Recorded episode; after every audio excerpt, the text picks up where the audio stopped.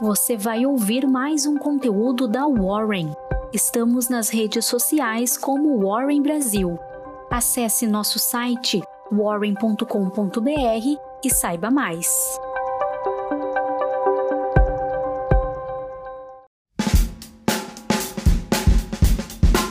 Olá, bom dia! Eu sou Ludmilla, especialista em investimentos aqui na Warren, e vou trazer as principais informações de mercado para você que nos acompanha nesta terça-feira, dia 8 de dezembro. Na segunda-feira, o governo de São Paulo divulgou o plano de vacinação contra a Covid-19 para todo o estado. Caso a Coronavac, desenvolvida pelo Instituto Butantan e a farmacêutica chinesa Sinovac, seja aprovada. A ideia é que a vacina seja administrada em duas doses gratuitas. Na primeira fase, prevista para ocorrer em 25 de janeiro, serão imunizados os profissionais da saúde, indígenas e quilombolas. A partir de 8 de fevereiro, será a vez dos idosos acima de 60 anos.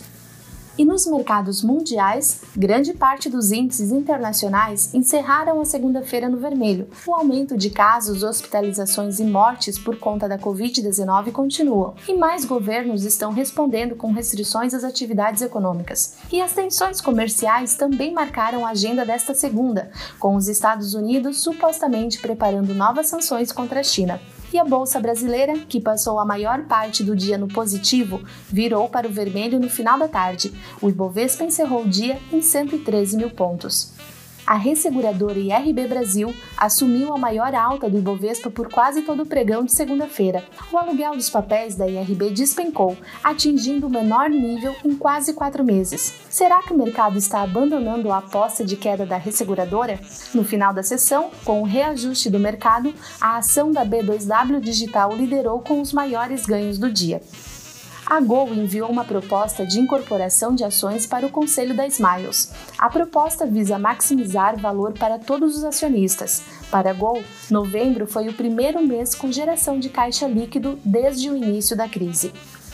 O Conselho de Administração da Equatorial aprovou o programa de recompra de até 50,11 milhões de ações a B3 informou a emissão de 205 milhões em debêntures com prazo de 10 anos. A Unidas aprovou a emissão de 1,5 bilhões de reais em debêntures simples as exportações da China aumentaram em um ritmo mais forte, chegando a 21,1% a mais em relação a novembro de 2019.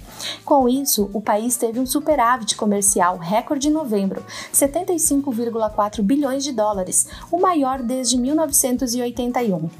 E após o jornal europeu noticiar que o primeiro-ministro britânico poderia abandonar as negociações e desistir do acordo comercial com a União Europeia, as bolsas mundiais ficaram estremecidas.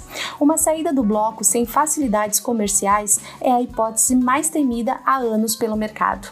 Os contratos futuros de petróleo fecharam em baixa nesta segunda-feira, seguindo a preocupação com o avanço de Covid-19 no mundo. O petróleo WTI para janeiro fechou em 45,72 dólares o barril.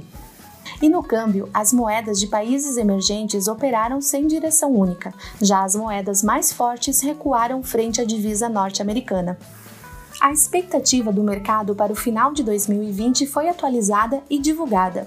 IPCA 4,21%, IGPM 24,09% e câmbio R$ 5,22. Fique de olho na agenda de hoje. Europa, variação do PIB trimestral. Brasil, IPCA mensal. Investor Day da BRF início da reunião do Copom.